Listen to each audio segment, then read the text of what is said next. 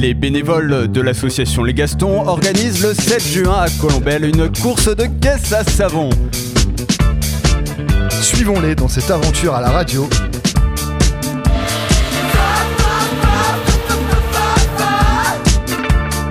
Bienvenue sur la route des Gastons Bonsoir et bienvenue sur La route des Gastons Vous êtes bien sur la deuxième émission de la saison sur Radio Phoenix. Alors pour ceux qui nous écoutent pour la première fois, je vais comme d'habitude reposer les bases. Alors nous sommes les Gastons, une association composée, composée de bénévoles un peu fous, bricoleurs, écolos, maladroits, mais surtout motivés par l'envie d'agir à notre échelle sur le territoire local. Alors pour cela, nous organisons chaque année depuis 4 ans une course de caisses à savon appelée les caisses de Gaston à Colombelle. Et lors de cette émission, nous allons vous parler de l'avancement du projet, les différentes actions que l'on mène, mais nous allons aussi évoquer des sujets qui nous touchent. Et cette semaine, le thème de l'émission, c'est penser et construire collectivement le monde de demain. Donc un sujet intéressant posé par le constat d'un modèle économie à bout de souffle, d'une nouvelle génération en quête de sens et d'un déséquilibre croissant entre la ville et la campagne. Alors justement, je vais pouvoir sonder un petit peu les chroniqueurs autour de la table. Euh, alors Alex, par exemple, toi, tu viens d'où? Ouais, Moi je viens de Bagnole de l'Orne dans le 61. Donc dans l'ordre, donc euh, forcément campagne alors. Yes, carrément campagne, ouais, ouais, petite ville de 2000 habitants, euh, vraiment campagne, ouais. Le mec, Voilà. il a un casino, il parle de la campagne. bah ouais, qu'est-ce que tu veux Alors euh, à tes côtés, on a Étienne aka Ticho. Hola, Euh, toi, tu viens d'où? Moi je viens de Flair, mais je suis un citoyen du monde. Oh, c'est beau, c'est ouais. beau. Magnifique. J'adore entendre ce genre de propos. On mais a du coup, euh, ville et campagne. Euh, j'ai passé tous mes, toutes mes vacances quand j'étais jeune chez mes grands-parents euh, à la campagne. Ils avaient une ferme et après j'ai vécu pendant mes études dans des grandes villes euh, comme Istanbul, Paris, Amiens. Voilà. Le mec a tout fait. Et maintenant un camp. Ok, très bien. On a également Raphaël qui nous a rejoint. Il était en vacances lors de la première émission. Bienvenue, Raphaël. Ouais, et j'étais à Londres justement, euh, grande métropole internationale. Euh, Mégalopole, même, on peut dire. hein, je ouais, pense, hein. me- mégalopole, euh, disons-le. Après, euh, euh, moi, oui, j'ai j'ai grandi principalement à la ville, ou autour de, de la ville, plus que la campagne. D'accord. Et originaire de. Euh, c'est une longue histoire, mais euh, en gros, euh, Rennes, Orléans, euh, la Mayenne aussi, un peu euh, la Normandie, euh, Paris à un moment. donc.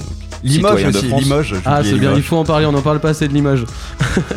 on a également Jeanne autour de, de la table. Ça va, Jeanne? Ouais, ça va être toi? Oui, très bien. Et donc, toi, toi tu es originaire d'où? Je suis originaire d'Honfleur. Et tu es très fier de le dire. Oh ouais, tellement chaque de fois, ma hein. ville. Ouais, j'adore. Euh, bah non, moi je dirais que euh, Honfleur c'est un peu un mix entre la ville parce qu'il y a quand même le Havre en face. Euh, on est entouré de Deauville, Trouville, donc il y a de quoi faire. Mais en même temps, c'est un peu de campagne et de bord de mer, donc euh, enfin, c'est pas non plus la grosse ville, quoi. C'est surtout très touristique. Oui, c'est vrai, exactement. Voilà. Et on a aussi Charlie. Ça va, Charlie? Très bien, et toi? Oui. Et donc, toi, tu viens d'où? De Saint-André de Messé. Dans l'Orne. Ça te fait plaisir de- d'en parler à la radio? Oh, oui, oui. Bah, du coup, campagne totale, quoi. 250 habitants. euh, magnifique. Ok, bon bah très bien. Alors on a Toi- aussi en studio. euh, tu voulais me poser une question, euh, Ticho? Je voulais te demander à toi d'où tu viens. Eh ben moi je viens de Briouze et je suis trop fier de le dire aussi. Juste c'est où Briouze Briouze c'est dans l'Orne. euh, Festival Arsenic, ici. les gens connaissent euh, Ouais, ouais. grâce à ça. Grâce aussi au camembert, euh, fromage Gilo. Alors euh, on a également en studio Clémentine et Corentin qui nous ont rejoints. Ils étaient en woofing euh, lors de la première euh, émission. Ça va vous deux? Oui, ça va très bien. On est content de revenir à la radio. Ah bah nous on est content que vous soyez de retour. Alors Clem, toi tu viens d'où? Alors moi, je viens de Rouen et je suis à Caen depuis trois ans et demi. Donc voilà, t'es resté une citadine. Une citadine, oui, c'est ça. Et toi Coco? Et moi de Saint-Georges-Moncoq, à côté de Saint-Lô. T'es pas sérieux. Tellement perdu. une ville à côté d'une autre petite ville. D'accord, ok. Pas tellement des, enfin, des paysans, c'est. Un- T'es un campagnard, quoi, on peut le dire. D'origine. Non, non, non, pas autant que Charlie. Ah, ça y est, ça commence à vanner. On a également Maxime. Alors, toi, d'où tu viens, Maxime? T'es originaire d'où? Hey Alors moi je viens des Rissés. C'est en Champagne-Ardenne. Et euh, moi je suis issu d'une petite famille de viticulteurs à la base, donc la campagne ça me connaît plus ou moins. Après euh, j'ai pu vivre un petit peu en ville sur Paris et sur Caen, mais à la base euh, Campaillou dans l'âme. D'accord, ok.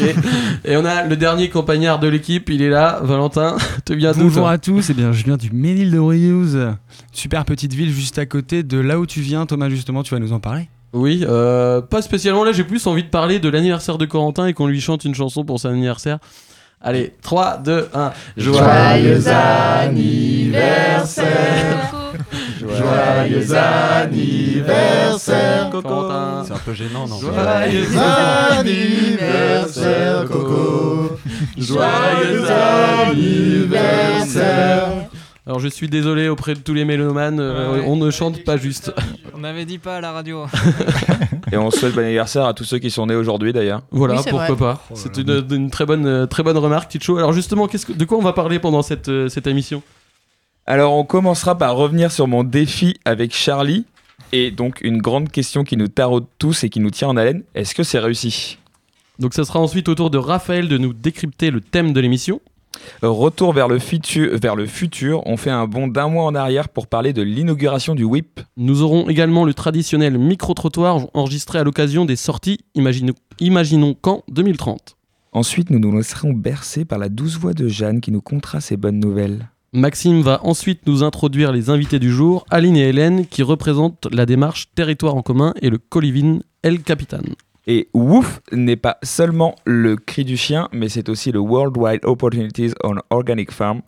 C'est un réseau de fermes bio pour ceux qui diraient que mon accent anglais est un petit peu merdique. Clémentine et Corentin viennent de passer un mois en Espagne à Woofé et ils nous vont nous raconter. Nous allons ensuite euh, passer à une bonne tranche de rigolade avec le T-Show. Et nous terminerons l'émission par les résultats du défi lancé par Charlie. Et oui, justement, nous allons passer dès à présent à ce fameux défi. Est-ce que Ticho a réussi le sien? Qui sera le prochain? Nous allons le savoir tout de suite et c'est Charlie qui nous en parle.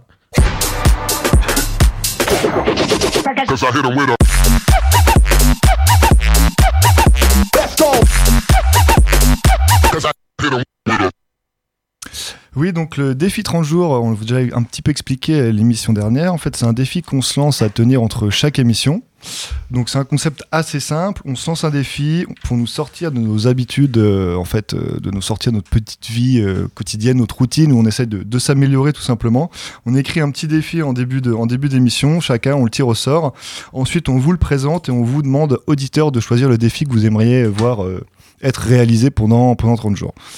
Donc pour l'instant, on en a fait un seul, un défi de taille, puisque le défi c'était ne pas utiliser sa voiture pendant 30 jours.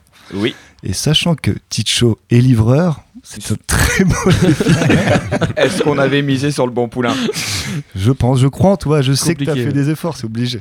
Alors du coup déjà en plus j'ai changé de travail entre temps mais euh, ouais sur les cinq semaines qu'il y a eu euh, pour réaliser le défi euh, j'en ai fait deux et demi en tant que livreur donc euh, voilà à parcourir toute la basse Normandie je crois que j'ai à peu près fait euh, 1700 km en deux semaines. C'est pas mal, Ce c'est pas est- ce ce est franchement pour le défi c'est pas après par contre pour contrebalancer ça euh, sur mes quatre derniers jours euh, où j'ai été livreur euh, la boîte où je suis euh, donc euh, Romain qui est un Gaston aussi comme nous qui fait partie de l'association m'a mis pendant quatre jours en vélo électrique pour pas que j'utilise la voiture.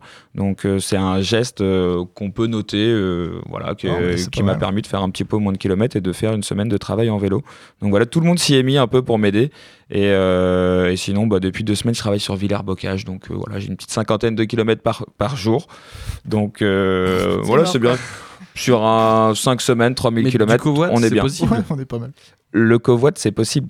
C'est c'est Le complètement mec, possible. points, quoi. Le mec, il a un défi, mais il a l'empreinte carbone d'un routier, quoi. Exactement. Et du coup, pour faire bien, je suis venu avec une bonne voiture allemande SUV euh, ce soir, juste histoire de, Le pire, de le pire. rater le défi complètement. D'accord, mais est-ce que tu penses que c'est réalisable comme défi réellement ou c'est quelque chose où la société pour l'instant c'est pas assez adapté pour toi ou... Non, en fait, du coup, enfin, là, je me marre en disant que voilà, c'est pas du tout ré- réussi ou autre, mais pour contrebalancer, donc là, c'est surtout les aspects professionnels où moi, j'ai absolument pas pu, euh, pas pu ne pas prendre la voiture. Enfin, voilà, où j'ai dû prendre la voiture, mais sur des aspects plus personnels, euh, par exemple, voilà, je suis allé faire les 20 km de Paris, euh, j'ai pris le train pour y aller. Quand je, après, ça, c'est des choses que je faisais aussi à Caen, mais avant, mais euh, prendre le vélo à chaque fois que je me déplace dans Caen, dès que c'est à l'intérieur du périph', je suis toujours euh, en vélo. Donc, euh, donc voilà, c'est complètement faisable. Je pense que même voilà, si on n'a pas plus de 10-15 minutes en vélo, ça peut se faire complètement, même pour aller Ok. au travail. Bon bah c'est cool en tout cas, t'as essayé, t'as fait les efforts c'était peut-être le défi le plus dur qu'on peut avoir avec le métier que tu as actuellement. Donc, ce qui est cool, c'est que déjà que tu puisses voir que à ton travail, ils aient fait des efforts. Ouais, non, mais clairement. Et qu'en plus, dans Caen, il y a quand même moyen de se déplacer quand c'est, euh, on va dire, un train périphérique euh, assez facilement. Bon, sinon, on a deux nouveaux défis euh, à relever. Donc, ça va, tu vas être exempt pour une fois. euh, tu vas être peut-être libre de ces deux défis. Donc, on a tiré au sort avant. Donc, les deux défis, ce serait soit écrire une lettre d'excuse pour notre belle planète. Donc, on voudrait qu'un chroniqueur sorte une très belle plume et s'excuse pour tout le mal qu'il a fait, son empreinte carbone quand même. Un petit peu de respect pour la planète. Et ensuite, le deuxième défi, c'était faire un Green Friday, un Green Friday au lieu du Black Friday. Donc, j'aimerais savoir qui a fait ce défi. Si quelqu'un a, bah, le défi- la personne n'est pas dans le studio pour nous l'expliquer euh, exactement. Au pire, on expliquera après sur un post euh, Facebook exactement ce que, ce que mettre en place le, le Green Friday. Ah, c'est le mien. Aussi. Ah, c'est le tien, Green Ouais, Friday. Qu'est-ce que Ah, c'est alors le Green Friday duquel tu parlais. T'étais en train de Ah dormir. Jeanne. c'est Pas du tout. Alors qu'est-ce que c'est? Dis-nous. Alors, c'est, ça consiste en quoi le Green Friday? Bah, en fait, euh, je, je pense que vous connaissez tous le principe du Black Friday qui vient des. États-Unis. Ouais, Des soldes monstres sans respect Voilà, total. La euh, surconsommation. Thanksgiving. Exactement. Donc en fait, c'est juste euh, bah, un peu euh, contrer cette nouvelle tendance de la surconsommation, euh, justement en évitant de consommer ou justement en, faisant complètement l'inverse. Donc euh, en donnant ou, au pire des cas en allant acheter, mais soit dans des petites associations ou de la seconde main. Enfin voilà, avoir juste une réflexion autour de la consommation, mais ne pas consommer en masse comme on, comme on aurait pu le faire pour le Black Friday. Ok, Voilà. c'est cool. Bah, ouais, bah, c'est une super idée, c'est un super défi. Donc, Ah, on vous ça va rappelle. avec le mois, quoi. Cohérent, Euh, c'est cohérent. Ouais, Et, D'autant plus que le Black Friday souvent dure euh, presque une semaine en tout, Oui. euh, 15 jours. Avec le Cyber Monday Ouais, qui s'enchaîne par la suite, euh, Ouais, effectivement.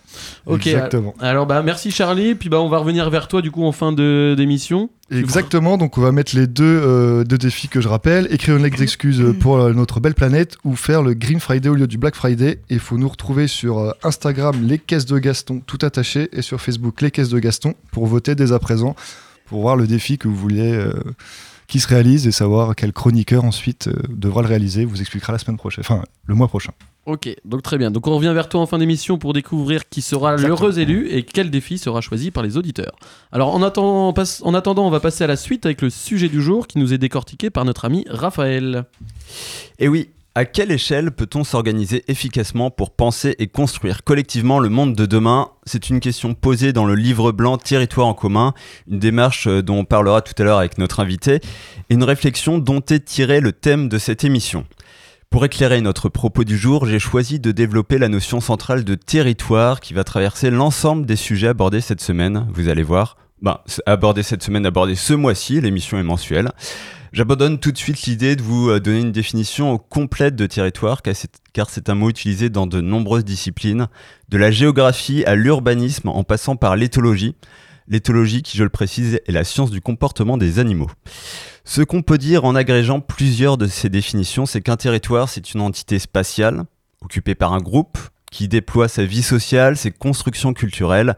C'est plus que de simples délimi- délimitations statistiques et administratives, c'est l'endroit où cette communauté est en mouvement, et donc ainsi un territoire est plus défini par l'action et l'organisation de ses occupants que par sa cartographie. Alors en traçant les contours de ce territoire, on comprend très vite que c'est par définition le lieu privilégié de l'action concrète, du faire, du produire. C'est donc assez naturellement que l'écologie politique s'est consolidée autour de la dualité entre la situation globale et les solutions de terrain. En mai 68, une poignée de jeunes écolos et anarchistes avaient mis en œuvre un exode urbain, un retour à la terre pour tourner le dos à la condition salariale, à l'aliénation consumériste, l'illustration d'une idée très répandue dans les milieux écolos dans les années 70. C'est ce que nous raconte dans un article d'Ecorev l'historien Willy Gianinazzi. Alors toutes les références citées seront listées sur la page de réécoute de l'émission. Cette idée est résumée par le slogan Pensée globale, agir local. C'est inventé par un Français, un médecin français, euh, René Dubos, c'était euh, formulé euh, à fin des années 70. Il en parle dans une interview en 78 avec une revue gouvernementale américaine. Je cite Ils veulent sauver le monde, je suis tout à fait en faveur de ça, mais je réponds C'est très bien de penser aux problèmes de manière globale. Je pense que c'est un bon exercice intellectuel, mais la seule façon de faire quelque chose, c'est dans votre propre localité. Livré à la globalisation, réduction des distances, accélération des échanges, primauté de l'économie marché, le territoire peut se distendre et le risque de se trouver piégé dans une déterritorialisation est grand. D'où le développement de la reterritorialisation menée par les collectivités locales, impulsée par des luttes altermondialistes ou à mi-chemin entre les deux. Des tiers-lieux s'implantent au cœur de ces espaces reterritorialisés pour créer rencontres, interactions créatives entre des personnes aux compétences variées qui n'avaient pas vocation à se croiser. L'agriculture biologique peut y retrouver tout son sens au-delà des simples normes alimentaires en intégrant une dynamique locale et harmonieuse. Et de manière générale, les liens se recréent de manière horizontale entre les acteurs du territoire avec l'idée que cette mise en réseau permette de mieux affronter les défis d'aujourd'hui et de demain réinvestir les territoires, ne pas hésiter à brandir la carte du local semble aujourd'hui des clés pour réussir la transition écologique. Même si les écueils sont nombreux entre récupération du localisme par les néolibéraux et nécessité de garder une approche systémique des changements à l'œuvre. Alors bon courage à ceux qui se lancent dans les territoires. Justement, on va, en, parler tout à l'heure. Il me semble que, Maxime, toi, tu vas euh, un petit peu euh, agrémenter le propos de Raphaël après, c'est ça hein? Oui, tout à fait. Hum, je vais plus me lancer, enfin, parler de la dynamique humaine, du problème social humain, plus qu'autre chose pour lancer une, une, hum, discussion entre nous, pour rejoindre le thème de l'émission. Et euh, voilà, donc je vous retrouve tout à l'heure. Très bien, donc euh, ça sera dans une vingtaine de minutes à peu près. Donc euh, justement, on va essayer de rester un petit peu cohérent donc, dans le thème avec le, le, pro le prochain sujet. Donc on vous en parlait il y a un mois, c'était l'ouverture du WIP à Colombelle, donc c'est un nouveau tiers-lieu qui lui aussi est dans cette dynamique de, réflexion sur le territoire. Et nous avons eu la chance de participer avec l'association à l'inauguration en tant qu'acteur de l'écosystème colombellois. Et euh, donc Jeanne, toi tu t'es baladée avec ton micro sur le stand. Oui, en effet, je me suis un peu euh, baladée et incrustée sur les différents euh, ateliers qu'on a pu proposer pendant la journée, même si j'ai pas toujours été la bienvenue, il euh, faut le dire. en vrai, euh, les participants étaient beaucoup plus intéressés par ce qu'ils faisaient sur les ateliers que de plutôt répondre à mes questions. Alors, souvent, je devais attendre qu'ils terminent, mais c'était bien, j'avais le début, un peu le milieu, puis la conclusion de tout ça, donc c'était plutôt bien. Pour vous décrire rapidement, toute la petite équipe des caisses de Gaston a donc été présente lors de l'inauguration du WIP pour proposer au grand public des ateliers Do It Yourself. Euh, afin d'apprendre à concevoir soi-même certains euh, produits ménagers qu'on peut utiliser euh, tous les jours dans notre quotidien. Donc tout de suite un extrait de deux de nos participants. Bonjour mesdames, alors est-ce que vous pouvez vous présenter s'il vous plaît? Françoise. Elisabeth. Elisabeth. Très bien. Qu'est-ce qui vous a euh, donné envie de venir voir cet atelier? Eh bien, ce qu'il y a, c'est que j'ai de la famille qui travaillait ici dans le temps. D'accord. Donc, euh, et puis bon, voir un petit peu comment, à quoi ça allait servir le, comment le site. c'était euh, réhabilité? Voilà, à quoi ça allait servir. Donc, euh, on est agréablement surprise parce que franchement, euh, c'est beau, c'est très beau. Super. Très beau. Donc là, vous avez fait un atelier avec nous, euh, les caisses de Gaston. Qu'est-ce que vous avez fabriqué aujourd'hui? Une éponge. Ça n'a pas été sans mal, mais c'est une éponge. On est pire que des gamins. Est-ce que vous avez trouvé ça facile? Eh ben, c'est tout bête quand on nous explique bien. Bonjour, est-ce que tu peux te présenter s'il te plaît? Oui, bah oui, je m'appelle Paul, du coup j'ai 25 ans. Et puis bah là je suis sur l'atelier liquide vaisselle, donc euh, je découvre un peu tout ça, mais c'est hyper intéressant. Euh, Enfin en tout cas les petits gestes écolos, enfin c'est vrai que bon, on est sur du zéro déchet, il n'y a, pas le- y a pas le contenant plastique, euh, enfin c'est du fait maison. euh, non franchement, enfin je découvre, mais euh, agréablement surpris quoi. Du coup. Super, merci, ça fait plaisir. Et alors du coup, est-ce que tu avais déjà fait avant des produits ménagers toi-même Euh, non, enfin, pas vraiment moi-même. Euh, ma, ma mère me fait ma lessive, elle fait de la lessive maison du coup. Mais alors liquide vaisselle, non, c'est une découverte. Et puis, enfin, je partais du principe que ça pourrait pas être aussi dégraissant que qu'un vin liquide vaisselle du commerce, quoi. Donc, euh, bah, je vais tester ma petite mixture et puis, bah, on verra, on verra par la suite. hein.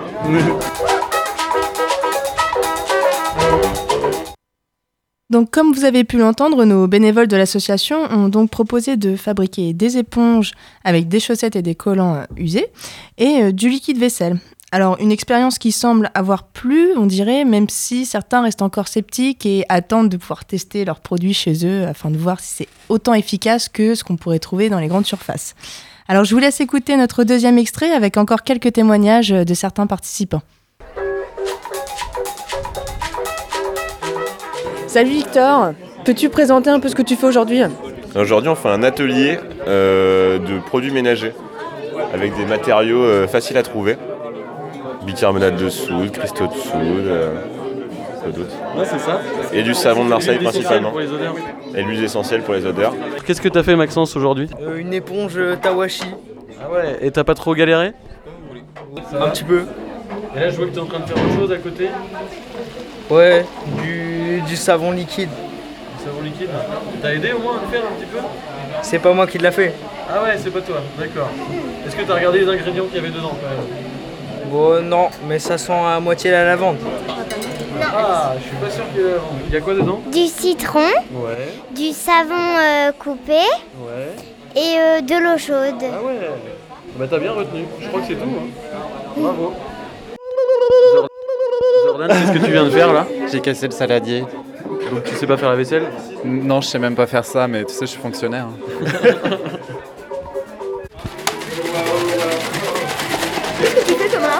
Je suis en train de laver les bouteilles en plastique qui vont servir de récipient pour les messieurs et les madames qui font leurs produits euh, ménagers maison. Oh, c'est bien gentil. Voilà.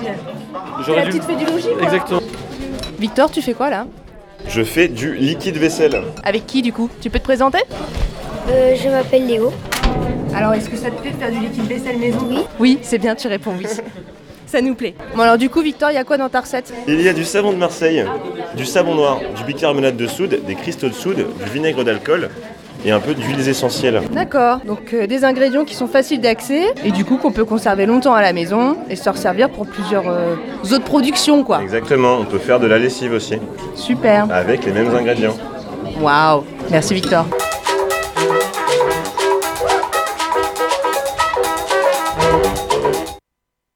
Un public qui réunit euh, tous les âges, donc, car il n'est jamais trop tard pour apprendre les bons réflexes. En somme, une journée euh, pleine de bonnes ondes. De ce que j'ai pu ressentir, c'est que les participants étaient vraiment là pour apprendre et découvrir euh, qu'au final, la fabrication de ses propres produits ménagers, c'est pas si compliqué que ce que l'on aurait pu penser. Des bénévoles enthousiastes et contents de transmettre un peu de verre autour d'eux. À présent, ce que l'on espère, c'est que le public pourra reproduire chez lui ce qu'il a pu apprendre ce jour-là. Et d'ailleurs, on pourra peut-être mettre quelques petites recettes sur la page euh, Facebook. On le fera. Voilà. En tout cas, merci au WIP de nous avoir accueillis au sein de leurs locaux et pour cette magnifique journée d'ouverture. Merci beaucoup, Jeanne. Oui, Étienne, tu voulais j'ai dire juste une petite question. Le WIP, est-ce que c'est un acronyme qui veut dire quelque chose ou c'est juste ça s'appelle le WIP Euh, c'est une très bonne question, faudra leur demander. ouais. je, je travaille là-bas et je suis même pas capable de te répondre, c'est Eh horrible. bah, bravo. Je- franchement, je me renseignerai. Je, Alors, me, je me renseignerai. Je sais qu'en anglais, WIP, c'est Work in Progress. Est-ce que. euh, Ah, yes. Au début, c'était un Ça nom de code et ils ont décidé de le garder parce que euh, ça marchait bien. Et ben voilà notre bilingue de la bande. Exactement. Bon, bah, euh, en même temps, il revient de Londres, hein, donc il avait intérêt à, à répondre à cette question. Euh, merci beaucoup, Jeanne. En tout cas, on te retrouve tout à l'heure pour les good news. Alors, on va enchaîner avec euh, un pondérable, donc euh, en général, qui est bien apprécié de nos auditeurs.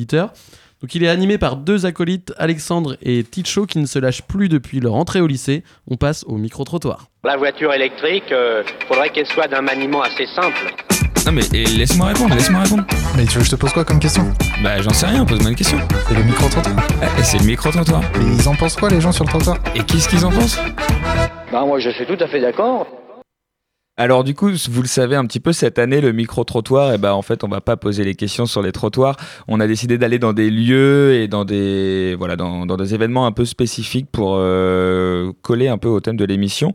Donc euh, cette année, on est allé à une... euh, cette année, ce mois-ci, on est allé à une réunion collective donc organisée par, par la mairie de Caen pour, voilà, pour imaginer Caen en 2030. Donc voilà, en fait, ça s'est passé, on était plusieurs autour d'une table et on débattait autour d'idées. Euh, et en fait, la première question qui, qui nous est venue, c'était de savoir qui étaient les gens qui allaient à ce, à ce genre de réunion et qui ils étaient. Euh, qui vous êtes et pourquoi vous êtes là ce soir? Alors Baptiste, euh, je suis étudiant à l'ESITC à Caen et je suis venu là parce que mon père est en charge de l'association. Alors, euh, euh, moi, je m'appelle Anne, j'ai 29 ans et je suis là en tant que canaise euh, parce que euh, j'aime beaucoup ma ville, j'ai envie de participer au développement de la ville et donc c'est pour ça que j'ai participé aujourd'hui à la réunion euh, Caen 2030, comment imaginer Caen en 2030. Je suis membre de l'association depuis sa création et je viens pour, je suis un soutien politique de Joël Bruno. Donc, euh, je m'appelle Jérôme et je suis là ce soir bah, pour participer et donner des idées euh, pour le- la ville de demain. Alors, Christine Muller, euh, donc je suis là pour soutenir Joël Bruno et surtout euh, parler du développement durable. Donc en fait, on l'a un petit peu, euh, on l'a un petit peu entendu, mais euh, on nous a vendu la réunion sur les sur les réseaux so- sur les réseaux sociaux comme organisée par la ville de Caen, mais en fait, on a découvert que l'association avait un but qui, au final, on l'a découvert sur place. J'ai oublié de dire qui organisait. L'organisa- la- la- L'association qui organise, c'est l'association Réussir Caen Ensemble. C'est une association où nous sommes à peu près 350 membres. Et cette association a pour but principal, on ne se cache pas derrière notre petit doigt, c'est de soutenir Joël Bruno. Voilà. Alors ouais, ouais, on on s'est pas caché derrière notre petit doigt non plus. Je voudrais juste rappeler quand même que Joël Bruno, c'est donc le, maire actuel de Caen. Et, euh, et donc lors de cette réunion, on a donc discuté euh, collectivement autour de plusieurs sujets et on a quand même voulu demander euh, aux personnes qu'on a interrogées hein, donc ce, ce qu'était une action collective pour eux. Une action qu'on va mener tous ensemble pour euh, essayer de trouver des solutions. euh, à, par exemple, comme aujourd'hui sur euh, l'environnement, on, va essayer de travailler tous ensemble pour trouver des solutions à apporter dans le futur. Et, et s'écouter aussi l'un et l'autre parce que bah, n'a pas forcément les mêmes idées, mais au final, on peut tous converger vers une même idée commune qui peut apporter de l'innovation ou autre dans la vie future. quoi. Euh, pour construire une action collective, pour vous, ça, ça commence par, euh, par un débat euh, comme ce soir Enfin, par un débat ou par une mise en commun d'idées pour les confronter? Oui, parce que s'il n'y a pas cette mise en commun d'idées, on ne peut pas avancer. Euh, tout simplement parce qu'on ne s'intéresse pas à ce que les gens veulent. Et si on ne s'intéresse pas à ce que les gens veulent, on pourra emmener personne avec nous dans notre sillage. Donc il faut vraiment prendre les idées de tout le monde et essayer au, le plus possible de les appliquer pour que tout le monde se sente impliqué dans la, dans la politique de la ville de Caen. Ok, donc construire une action collective, c'est aussi bien la préparer en amont pour bien la mettre en application ensuite. Alors moi, ce que j'ai trouvé intéressant euh, dans, dans, dans ce rush, euh, c'est surtout le fait que euh, c'est pour le futur, donc c'est un investissement sur du long terme et on essaye de prendre, euh, on essaye de prendre en compte la globalité des, points de vue et des avis que les gens peuvent avoir sur ce genre de réunion. Par exemple, quand on dit construire ensemble quelque chose pour le futur, c'est quand même pour 2030, donc ça prouve bien qu'il faut avoir une conscience générale du fait que bah, ça va pas se faire en un an ou deux ans si on veut commencer à voir les choses se mettre en place et si on veut faire du concret pour, pour développer notre, notre belle ville d'une manière, euh, d'une manière durable, durable. Pardon. Mais je crois qu'il y avait quand même une petite pépite parmi les participants. Euh, un mec, qui a- je suis pas sûr qu'il ait compris vraiment pourquoi il était là. J'ai pas d'idée préconçue sur le sujet. euh, ça peut être des associations, ça peut être plein de choses. euh, voilà. Je suis plutôt de moi très individualiste, donc euh, voilà, des actions collectives, euh, voilà. Alors, alors est-ce que lui, est-ce que lui a tout compris à la vie? Non, mais au moins il a été sincère. Mais en même temps, sur une réunion euh, pour le dé- développement durable, où à la fin il y a eu, il y a eu un, un petit pot où on nous a mis euh, des chips et des tomates cerises qui étaient complètement industrielles. Voilà. Est-ce que, est-ce qu'on avait aussi tout compris à la vie Non, mais enfin, et du coup, donc dernière question qu'on a demandé aux, aux participants du soir, c'est euh, est-ce qu'ils avaient des exemples d'actions collaboratives et collectives concrètes à nous donner en exemple? De jardins partagés, de fermes euh, urbaines. Donc euh, il y a certainement un travail euh, en collaboratif à faire euh, avec euh, tous les canets et dans chaque quartier. Et on parlait aussi de ce qui avait été fait, par exemple, sur la place Saint-Sauveur euh, cet été, où ça a été euh, très végétalisé, euh, c'était très agréable. Mais pourquoi pas le benchmarker dans les quartiers plus populaires et sur des places peut-être moins connues. Non, et donc du coup, et pour finir là-dessus aussi, donc euh, c'est une réunion qui a donné plein d'idées et euh, on invite les auditeurs aussi. La dernière réunion est ce soir, donc voilà, si vous voulez y aller ce soir, euh, vous êtes tous les, les bienvenus à, aller, à y aller. J'ai plus le lieu en tête, allez sur Association Camp 2030 pour le voir. C'est à 20h. Voilà, c'est ça. Moi, j'aimerais juste reprendre une dernière petite chose d'une de la dernière personne qui a parlé, là, notamment sur les, sur les jardins partagés. Euh, je trouve que c'est intéressant, puisqu'en plus, on, on risque d'en reparler plus tard, euh, notamment peut-être avec euh, Coco et, Clémentine qui devraient nous expliquer un petit peu leur, leur séjour. Exactement. Alors merci les gars pour ce beau recueil de, témoignages. Alors je vous propose avant d'accueillir nos invités Aline et Hélène qui vont nous parler de la démarche territoire en commun et du co-living El Capitan, de passer à une petite pause musicale que nous, que nous propose Clémentine. Alors Clémentine, qu'est-ce qu'on écoute? Je la vois pas Clémentine. Eh ben je vais le dire à sa place. Nous écoutons Chaka Khan Like Sugar.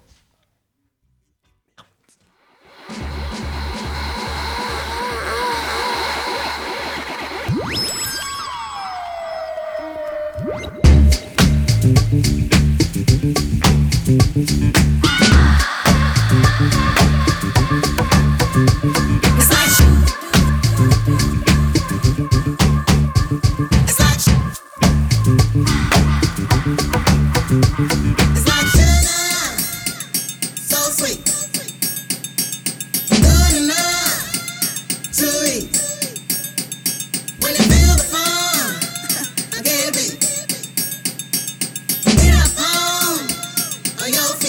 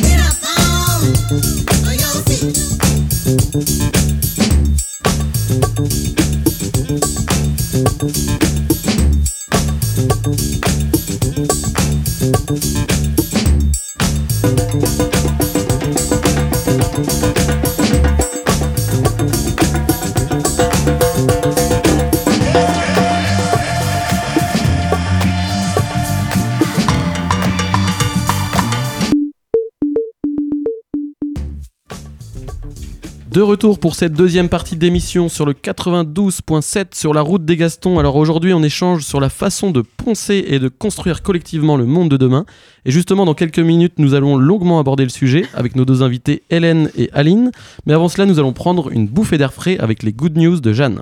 Quand je suis content, je vomis. Et t'entends là? Écoute, elles arrivent C'est les bonnes nouvelles Et là, je suis hyper content. Bienvenue à tous dans un nouvel épisode des bonnes nouvelles. Alors tous les mois, j'essaie de vous décrire euh, trois belles choses qui se sont passées euh, près de chez vous euh, et dans le monde entier, histoire de redonner euh, un peu de bonne humeur. Alors euh, première bonne nouvelle euh, du mois, c'est euh, les bonnes initiatives des métropoles françaises en cette saison d'automne. Comme partout en France, depuis la fin de cet été, nous pouvons observer les paysages changer. Les arbres prennent des couleurs aquarelles en revisitant toute la palette d'orange, le vent froid, la nuit qui tombe plus vite, mais surtout les arbres devenir totalement nus de leurs feuilles. Un véritable casse-tête pour les services d'entretien des villes que de nettoyer des tonnes de feuilles mortes chaque année. Alors c'est la ville d'Amiens, capitale du Nord, qui a fait preuve d'innovation pour contrer à cette tâche annuelle. Depuis 2014, les services des espaces verts de la ville récoltent près d'un milliard de, de tonnes de feuilles mortes. Non, pas de tonnes, de feuilles mortes, ça suffit déjà. C'est déjà pas mal. Pour les transformer en électricité. Dans un premier temps, les feuilles sont classées soit pour devenir du compost, soit pour être transférées dans une usine de méthanisation qui va ensuite les transformer en biogaz, puis en électricité. Grâce à cette méthode, la ville d'Amiens peut alimenter 4000 foyers toute l'année en électricité et ainsi faire des économies. Il est également possible de le faire soi-même. En faisant quelques recherches, on peut trouver plusieurs entreprises qui proposent leurs services pour venir récupérer chez vous ou sur vos chantiers des sacs de déchets verts en contrepartie financière. Donc chacun peut ainsi contribuer à cette bonne action de l'année. Une très bonne idée en tout cas. On reste en France pour la deuxième bonne nouvelle, mais cette fois-ci c'est à Paris. Bah t'as coupé petite chaud, tu voulais poser une question? Je voulais juste savoir, c'est que à Amiens ou c'est partout? Euh, Là pour l'instant j'ai vu que- ça que sur Amiens, mais j'imagine qu'il y a sûrement d'autres villes. Ça se fait assez couramment je pense. Ok, ça marche. Retour à Paris. Ouais, merci. Alors, euh, à Paris, euh, le week-end dernier, il s'est déroulé le salon du Made in France à Paris, à Porte de Versailles. Tout type d'entreprise était invité à venir partager et faire découvrir leurs produits au grand public. Alors, il y a eu de nombreux euh, débats qui ont pris place autour de plusieurs thématiques, telles que la consommation locale et les impacts du Made in France au long terme. Des sujets dedans plus intéressants que lorsqu'on le regarde d'un peu plus près, on se rend compte qu'une grande partie des entreprises présentes prônent l'économie responsable et la consommation raisonnée en France. Donc quelques exemples, par exemple l'entreprise, alors là c'est le pompon, création textile de déco fait maison, enfin fait main, acolyte pour fabriquer son couteau soi-même, Attise, lui, qui est une entreprise de vêtements éco-responsables et personnalisables fabriqués à la demande, et j'en passe. Un salon qui mérite donc euh, le détour pour découvrir les savoir-faire français, les métiers et les tendances de demain. Et on termine avec les Suédois, number one du recyclage. Et oui, là je vais encore parler un petit peu de déchets. Donc euh, cette fois-ci, on va chez nos voisins les Suédois. Donc il est bien connu que nos voisins, nos voisins nordiques ont une longueur d'avance sur nous en matière euh, donc d'éducation, d'égalité, mais aussi en termes d'écologie. Depuis plusieurs années, la Suède a mis en place un système de recyclage des déchets tellement efficace qu'elle est dans l'obligation, donc je souligne bien ce mot, euh, d'importer des déchets d'autres pays. En effet, la culture du recyclage est une norme si bien intégrée dans les habitudes des, citoyens que les habitants ne jettent que 1% de leurs déchets comparé à 38% en Europe. Si bien qu'il n'y a pas assez de déchets à recycler. Donc par exemple, en 2015, elle ach- euh, la Suède achète 1,3 million de tonnes de déchets à la Norvège et à l'Angleterre. Et l'objectif ici, c'est 2,3 millions de tonnes de déchets en 2020 pour continuer à alimenter 250 000 foyers en électricité et 810 000 autres en chauffage. Un bel exemple à suivre. On peut même dire deux beaux exemples à suivre, euh, puisqu'il y avait trois, euh, trois énoncés. Alors merci Jeanne pour toutes ces infos qui nous apaisent et qui nous font dire qu'il y a quand même des changements intéressants sur notre planète. Et justement, Maxime, tu vas pouvoir le- lancer un petit peu le, le débat euh, sur le sujet du jour pendant que Mm. nos invités euh, s'installent à la table. Oui, à peu près. Après, ça va être de, de façon très légère, parce que notre collègue euh, Raphaël tout à l'heure qui, qui a entrepris cette explication sur des termes très techniques. Moi, ça va être beaucoup plus simple et euh, beaucoup plus humain. Je, je- je vais donner un peu mon point de vue. On va reprendre vite fait les, euh, le- les, thèmes principaux, c'est-à-dire que l'hypothèse de base, c'est-à-dire que l'échelon enfin territorial présente un potentiel colla- collaboratif plus prononcé. Euh, donc, qu'est-ce qu'un territoire? C'est une construction sociale déterminée par l'occupation faite par les habitants. Du coup, on place pas mal quand même le, euh, on, place l'humain quand même un peu au centre de cette dynamique, lui redonner du pouvoir, de l'importance dans la société parce que a priori il en manque. Donc sur les problèmes sur lesquels on va revenir, c'est le modèle économique à bout de souffle, un déséquilibre croissant entre les villes et les campagnes et une quête de sens. Donc j'aimerais ouvrir une sorte de débat pour savoir si les gens se sont concernés ou pas du tout par ces problèmes. Par euh, avis personnel, je me sens plutôt concerné, je suis plutôt d'accord avec toutes ces problématiques, surtout la quête de sens actuellement.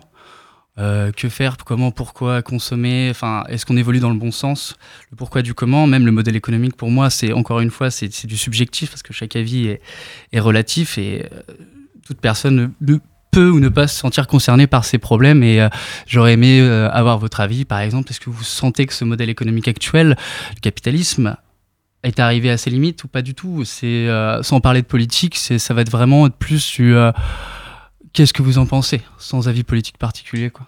Bah, moi, si je peux me permettre, euh, forcément, c'est inquiétant parce qu'on voit aussi pas mal dans les médias que bah, c'est un sujet qui est abordé, qu'on arrive euh, à un système qui est à bout de souffle, clairement. Après, il y a de nombreuses initiatives qui, quand même, laissent à penser que l'avenir peut être radieux, justement, euh, si on s'occupe de nos problématiques euh, locales.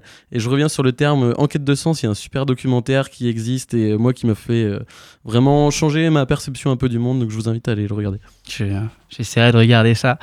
Et que pousse. Enfin, je vois l'échange, enfin, le, fait de pas parler avec justement tous les acteurs, essayer de les faire rentrer en commun ensemble.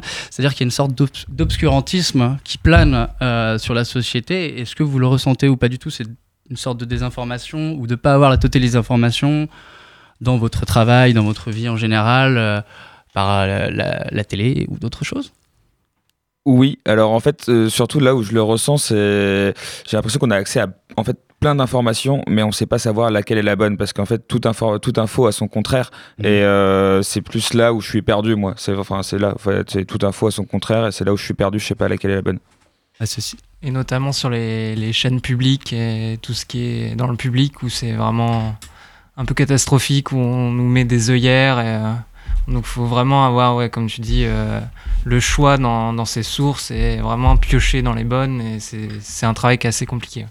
On a par exemple le dernier exemple avec euh, Lubrizol, euh, où finalement on sait pas où est la vérité là-dedans. C'est toujours un peu compliqué. hein. De toute façon, quand il y a de l'argent en jeu, généralement, c'est toujours un peu compliqué de savoir la vérité ou ne pas savoir. Mais euh, derrière ça, euh, le modèle là qui nous présentait nous, nous apporte un peu de lumière, de- des- solutions à, à des problèmes euh, assez engagés, je trouve. Enfin, très actuels, voilà, je cherchais le mot. Et euh, pour pas non plus déborder et laisser euh, justement les, les principaux intéressés répondre à ces questions, je dirais qu'il y a quand même, encore une fois, une vraie volonté de, remettre l'homme euh, au centre de la machine, ce qui est important parce que je pense à, à certaines échelles de la société, il y a des gens qui se sentir sans importance et qui ont besoin de, de retrouver cette, euh, cette sensation. Et euh, pour venir à l'économie circulaire, je vais terminer sur euh, la citation de Monsieur Barrault, qui est, on ne peut pas, enfin, qui est astrophysicien, philosophe et très engagé en écologie. On ne peut pas évoluer et consommer de, façon infinie dans un système qui est fini. Voilà, donc il va falloir partager et donc être tous ensemble. Et n'oublions pas, comme dirait Christophe Galfard, que nous sommes tous poussière d'étoiles à la base, donc soyons empathiques les uns des autres. Et poétique ce soir. Très. Merci Maxime pour cette euh, introduction. Il est temps d'accueillir nos invités du jour. Chères sœurs et frères, bienvenue dans ce lieu sacré pour accueillir l'invité du jour.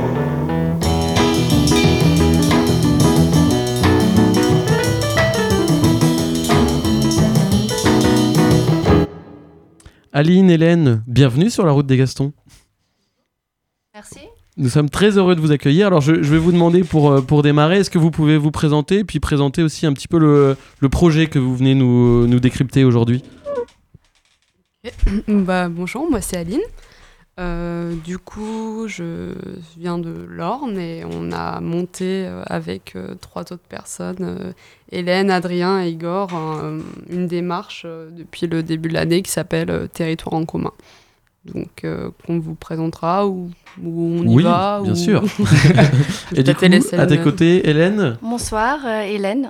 Donc euh, je travaille aujourd'hui avec euh, Aline, euh, Adrien et donc Igor et on est donc euh, euh, tous les quatre assez actifs dans l'Orne. Euh, on a on est euh, aujourd'hui en fait euh, euh, vraiment euh, dans cette dynamique humaine en fait qui euh, et ça me parle beaucoup hein, ce que tu viens de dire euh, sur euh, l'envie en fait de reconnecter avec l'humain et cette démarche territoire en commun qui vise en fait à créer un espace de coopération pour que les acteurs du pays du bocage ornais puissent comprendre en fait les défis et, et enjeux du territoire, imaginer un futur et en fait favoriser les projets dont ils ont besoin en fait ensemble.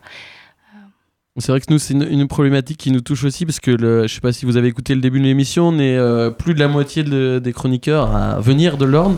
Donc euh, voilà, on, voit bien que c'est quand même un département qui, entre guillemets, dépérit. Donc c'est bien de voir ce genre d'initiative. Alors justement, ça fait quand même déjà quelques mois que vous travaillez sur le sujet. C'est quelle a été un petit peu la genèse du projet?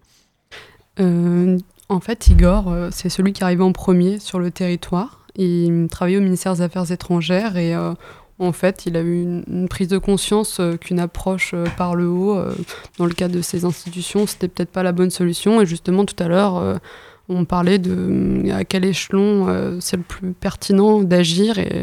Et, en fait, l'échelon local, l'approche par le bas, s'investir au plus près des citoyens et et euh, donner l'envie euh, euh, à toutes les personnes d'un territoire d'agir, c'est peut-être la meilleure façon de construire tous ensemble l'avenir du territoire.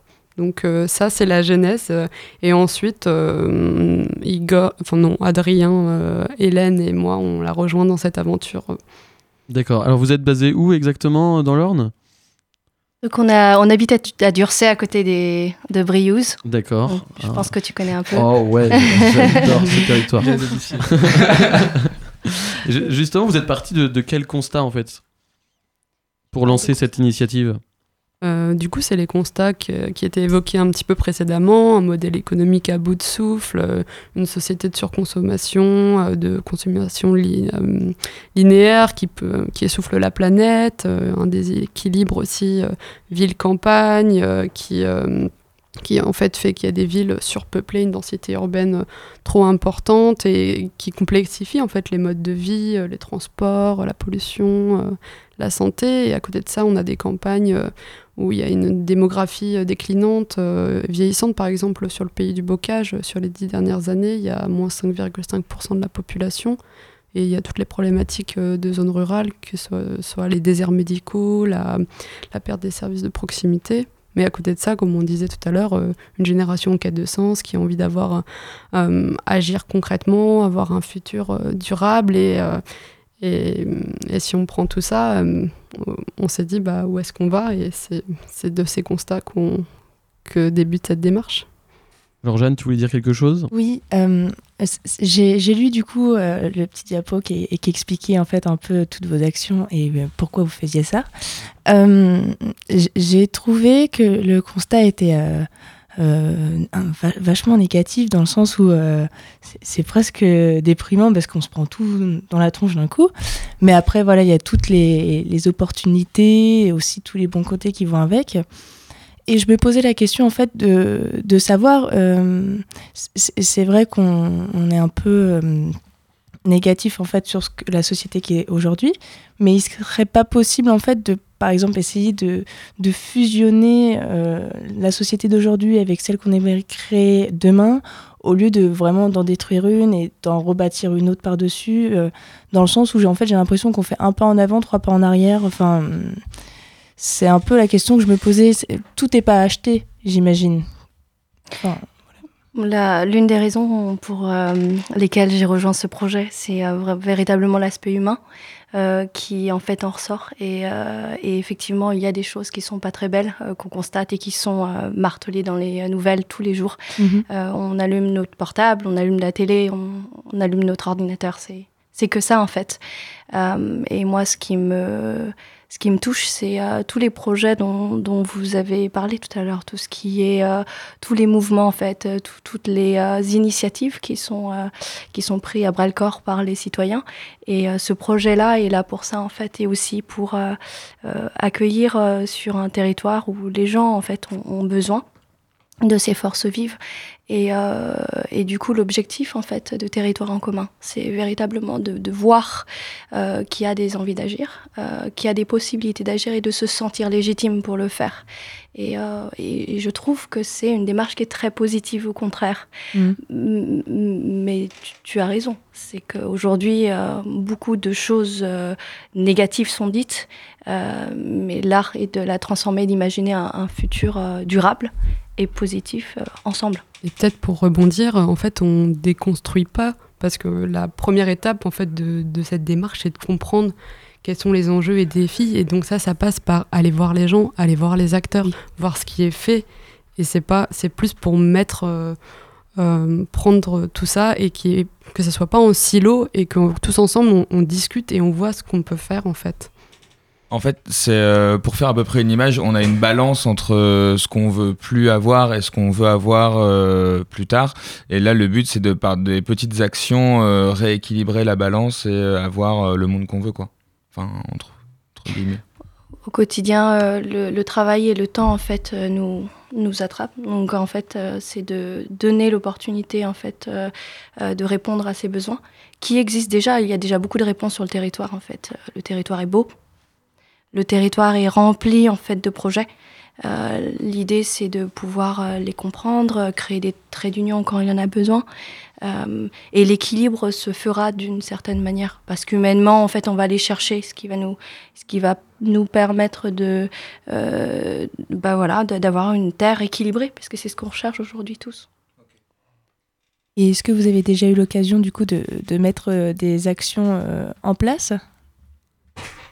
Alors, euh, les, en fait, il y a plusieurs actions. Donc, il y a des actions qui sont plus dans un- une catégorie, disons, euh, réflexion. euh, donc là, c'est des rencontres citoyennes qu'on organise sur le territoire par zone géographique pour discuter avec les citoyens de leurs besoins, de leurs envies d'agir. Et ces, rencontres citoyennes peuvent faire émerger des, envies de pousser la réflexion. Donc il y a des groupes de réflexion qui se créent à la suite de ces rencontres. Il y en a eu deux pour le moment. On est assez jeune, hein, c'est depuis le début d'année. Donc il y en a un, c'était comment remettre du local dans les cantines. Euh, donc euh, il y a différents citoyens qui se réunissent, euh, que ce soit des parents d'élèves, des gestionnaires de collèges ou autres qui réfléchissent à ce sujet. Et un autre groupe de réflexion qui a été repenser comment vivre autrement, le bien vieillir, le vieillissement, donc l'habitat participatif. Donc euh, il y a un groupe de, citoyens qui s'est réuni euh, tous les deux mois depuis un an. Et là, par exemple, euh, il y a des rencontres sur ce sujet-là qui sont organisées bah, ce samedi euh, 16 novembre à Donfront et le 30 novembre à la Ferté-Massé pour sensibiliser en fait le grand public à cette thématique. Après, on a aussi des projets. Donc, il y a deux projets qui ont émergé. Un groupement d'achat en vrac qui a été lancé avec des familles du coin sur euh, le secteur d'Atis, euh, donc euh, un groupement d'achat en vrac bio pour réduire la consommation de- de- d'emballage et rendre le bio plus accessible. Et un co-living. donc, peut-être je vais te laisser Hélène expliquer. Le, co-living, euh, c'est un- c'est une maison en fait, un co-living rural, ouvert à tous en fait, où on accueille des gens qui veulent venir euh, juste se reposer au vert, ou travailler, ou découvrir en fait les projets du territoire, ou tout simplement se balader, euh, qui euh, est localisé donc pas loin de, de Briouze aussi au Tourail. Euh, et euh, c'est euh, et on ouvre une session par mois pendant une semaine. Donc là, la prochaine session ouvre vendredi du euh, 15 au 22 novembre et on vous invite à venir en fait à passer nous voir. C'est une maison qui est ouverte en fait où les gens viennent et et, euh, et beaucoup de choses s'y passent en fait. On a beaucoup de profils qui passent par là, donc très Alors, intéressant. si, on, si on a des auditeurs qui sont potentiellement intéressés, où est-ce qu'on peut voir ou vous trouver justement pour Très avoir bonne accès question. à ces sessions? Sur Facebook, euh, Co-Living El Capitan, vous nous trouverez et puis toutes les sessions et toutes les informations y sont et, et on a des, des réseaux sociaux qui sont animés même par les gens de, de passage qu'on appelle les colivers. Donc euh, vous êtes les bienvenus. Et peut-être juste pour compléter euh, le co-living, euh, l'idée importante, l'essence du projet, c'est de connecter ces personnes qui viennent au territoire, que ce soit pas forcément une bulle à Parisien ou à Canet, parce que souvent c'est des profils urbains, mais de leur montrer ce qui se passe, que c'est un territoire dynamique, qui a plein de projets, et euh, de faire ce lien. Il y a beaucoup de gens qui ont envie de quitter la ville pour s'installer à la campagne, donc bienvenue dans l'Orne. hein. Ce beau département. J'ai juste une toute petite question pour compléter ce que tu avais à dire. Je voulais savoir si vous avez touché une population hétérogène. Au niveau. euh, parce qu'encore une fois, je voulais revenir sur le propos de tout à l'heure, c'est relatif à la vie- la vie. qui- Enfin, la, la- la vie que va avoir quelqu'un sur sa. Enfin, c'est son- sa totalité d'expérience dans sa vie qui va faire qu'il va avoir telle ou telle avis et son ressenti, en fait. Est-ce que vous avez arrivé à toucher des personnes de différents milieux sociaux Ou pas du tout? C'est vraiment toujours le même type de profil qui va vous revenir, en gros? comme on s'intéresse à plusieurs thématiques, euh, on, arrive à toucher un large public, euh, que ce soit des agriculteurs, euh, des personnes du monde de la santé ou des travailleurs indépendants. Après, je pense qu'il y a un public qu'on n'a pas encore touché parce qu'on est assez jeune comme structure, c'est peut-être des publics plus défavorisés. Ça, c'est vraiment quelque chose qui, qui nous tient à cœur et qu'on trouve euh, cohérent avec euh, l'objectif de la démarche, mais euh, pour être honnête à l'heure actuelle, c'est pas euh, une chose qu'on a encore mis en pratique. D'accord, Alors, espérons que ça, ça évolue, ça s'arbrifie. En tout cas, no- à notre échelle, on partagera euh, justement votre page pour que voilà, les auditeurs puissent vous, vous retrouver. En tout cas, merci beaucoup euh, pour cette initiative. C'est aussi grâce à des projets comme le vôtre que le- nous allons pouvoir évoluer dans une société un peu plus responsable. Et euh, est-ce que vous avez un petit dernier mot à rajouter avant de, de partir? Ah, merci, merci de nous avoir accueillis. Et on vous attend dans l'Orne. hein. Voilà. Ok, on viendra dans l'ordre, bien Merci sûr. évidemment. Merci de votre visite. Nous allons désormais accueillir autour de la table deux bénévoles actifs au sein de l'association. Ils reviennent d'un mois de woofing et ils vont nous parler. Ils vont nous en parler. C'est l'heure de l'info écolo avec Corentin et Clémentine. L'info qui va t'aider à sauver notre belle planète. Ce monde est rempli de haine. Il y a des gens qui mangent encore du gluten. Ce monde est sans foi ni loi. C'est l'heure de l'info écolo. Les restos Jap sont souvent tenus par les Chinois. Euh, donc voilà, nous sommes bien avec Corentin et Clémentine qui viennent de s'installer. Hello. Ça va Oui, c'est bon, toujours va très bien. Ouais. Donc, euh, est-ce que vous pouvez nous, nous raconter un petit peu d'où vous arrivez là? Vous êtes arrivé il y a quelques jours. Euh, Donc on revient d'Espagne où on a passé un mois du coup et on a testé euh, une nouvelle chose, le woofing. Qu'est-ce Euh, que c'est? Qu'est-ce que c'est donc ce woofing? Alors qu'est-ce que le woofing? C'est euh, du coup très bien dit par euh, Ticho avec son accent anglais tout à l'heure. J'ai pas un accent mieux que toi. Donc c'est Worldwide Opportunities on Organic Farm. Donc c'est un réseau. Tu veux que je le refasse? Tu, tu veux Worldwide Opportunities on Organic Farms. le concours. Donc c'est un réseau euh, mondial de fermes biologiques où du coup on peut aller donner des coups de main en tant que bénévole en échange du, du gîte et du couvert, donc d'un repas et, et d'un lit. Et euh, donc voilà, on a testé ça dans une, euh, dans une ferme en Espagne et dans le sud de l'Espagne, à Villablanca. Il y avait, d'autres woofers avec vous? Vous étiez euh, où c'est vraiment quelque chose de très euh, particulier où il y a peu de public? Alors les premiers jours, on n'était que tous les deux. Et dès la deux, au bout d'une semaine, en fait, il y a un Portugais qui est arrivé, Pedro, et qui est resté avec nous. kitsch, C'est euh, original. bah ouais, mais et qui est resté avec nous en fait jusqu'à notre euh, jusqu'à notre départ, donc pendant trois semaines. Est-ce qu'il est venu faire un peu de maçonnerie? Ouais. Des il a fait terrasses. une belle terrasse devant sa caravane. Du pont de Ligonnès sorte de ce corps. Pour la Non, terrasse. voilà, donc euh, on avait Pedro avec nous euh, pendant quasiment tout le séjour et euh, la dernière semaine, il y a une Autrichienne qui est arrivée, Lydia. Et euh, donc euh, on a pu passer un petit peu de temps avec elle, mais Est-ce que vous avez appris des choses? Et si oui, quoi? Alors, on peut choisir en fait, euh, quand on choisit une ferme, quel type euh, d'activité nous intéresse. Et, euh, et nous, ce qu'on avait choisi, euh, du coup, c'est le maraîchage, euh, l'éco-construction et, euh, et le soin des animaux pour, euh, pour le petit côté euh, cute. Mignon. Mignon. Parce qu'on adore les animaux, on adore s'occuper des animaux, donc c'était euh, des- des bonnes choses à partager. Vous n'avez pas fait des vidéos Et- de chats? Et presque, hein. et de poules, et de chats, et de chiens. non, mais et au-delà de ça aussi, on a appris euh, la langue, parce qu'on a pratiqué tous les jours avec les repas, avec la famille. L'anglais, hein, et pas les échanges quotidiens. Et oui, on a parlé en anglais parce que.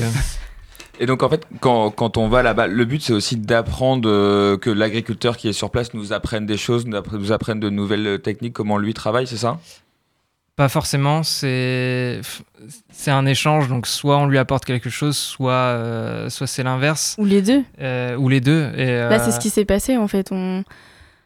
En fait, on nous a donné la liste de bah voilà, nous on aimerait bien faire euh, ça dans notre jardin, ça, de la peinture. Alors on a repeint toute la maison, l'extérieur de la maison. Avec une technique particulière à la chaux et, avec, au jus de euh, cactus.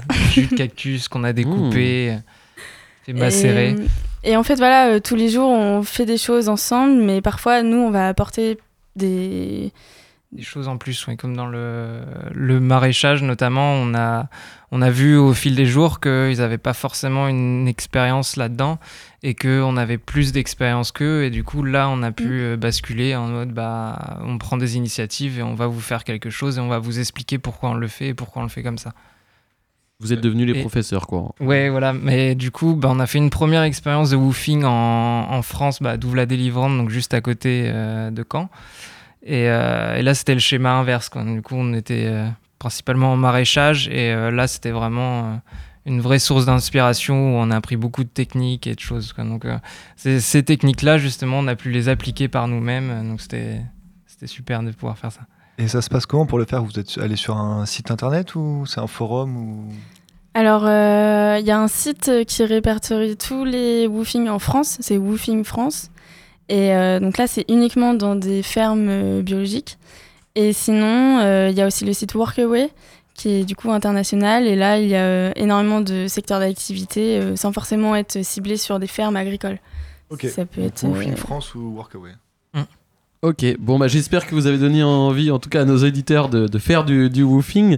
Euh, avant de terminer, justement, Charlie, est-ce que tu peux faire un point sur les sondages On en est où Et euh, qui sera tiré au sort Alors, pour faire ce défi? D'après les sondages, j'ai l'impression que c'est le Green Friday qui a remporté ce défi. Ah. Ok. Et puisque depuis le début, en fait, je ne tire pas au sort, le Green Friday sera pour Thomas. ok. Oh, ça va, je crois en toi. T'es Ouais, pas un grand vrai, consommateur. Ça va, Ça pas va être se passer. ça va pas être compliqué du tout. C'est surtout que t'inquiète. Dans voilà. ton travail, t'as le droit. euh, C'est dans mon travail. Euh, ouais, là tu me facilites pas la tâche parce qu'avec mon travail, euh, bon. Attends, attends, comment ça, lui, une il a- façon de, de boycotter le Black Friday d'une façon ou d'une autre. Ouais, faut que, faut que je prenne congé en fait. te mettre tout nu dans la rue euh, et courir devant H&M ou je ne sais pas. Pourquoi pas Je vais, je peux essayer d'intenter une action. Ouais, vas-y, on peut, on peut se la tenter comme ça. Est-ce que tu crois que tu vas réussir à plus le rater que moi, ce Green Friday? Il y a des chances, il y aura bataille. Non, mais je veux vraiment, vraiment, je m'engage à faire une action euh, justement pour le Green Friday. Bon, je sais pas quoi encore, mais Tu mets une je vais action, creuser. euh, Bah, sur tu les pourrais t'aider si tu veux. sur les plages du Cap d'Agde. une belle action. Donc la vidéo de Thomas qui court tout nu dans les rues Caen sera bientôt disponible sur Facebook. Euh, non, j'ai pas forcément envie de montrer tous mes organes, donc, euh, donc non, ça Ça va va aller. pas assez de place sur l'écran, c'est ce que t'es en train de dire. Bon, euh, on va terminer là-dessus. En tout cas, euh, voilà, je suis ravi de faire ce, défi. Merci à tous d'avoir suivi notre émission. Donc, c'était pour nous encore euh, un gros kiff hein, de passer à l'antenne. Vous pourrez retrouver le, podcast de l'émission d'ici peu sur le, le site de Radio Phoenix. On se donne rendez-vous le mardi 10 décembre à 19h pour une prochaine émission Haute en couleur. En attendant, vous pouvez nous suivre sur Insta, Facebook, Twitter au nom des Caisses de Gaston. Nous, on, se quitte, euh, on quitte les chaises de la radio pour retrouver les tabourets du trappiste et fêter l'anniversaire de Coco. On se quitte euh, avec une musique euh, choisie par le sulfureux Alexandre. On s'écoute Bernard Lavillier, Stun the Ghetto. Ah non, je rigole, on le fait pas. Euh, on a perdu trop de temps. On passe à la pub. Il y a pas de pub. Merci à tous.